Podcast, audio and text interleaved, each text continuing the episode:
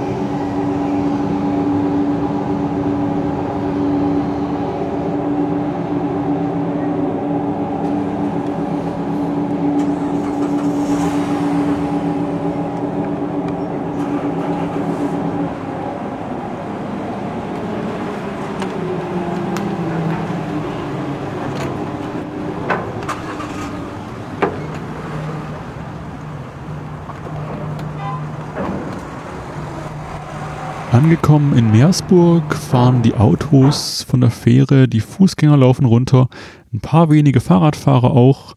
Und als ich da im Oktober in Meersburg war, habe ich ein paar Taucher gesehen, die im Bodensee getaucht sind. Äh, ja, wem es gefällt.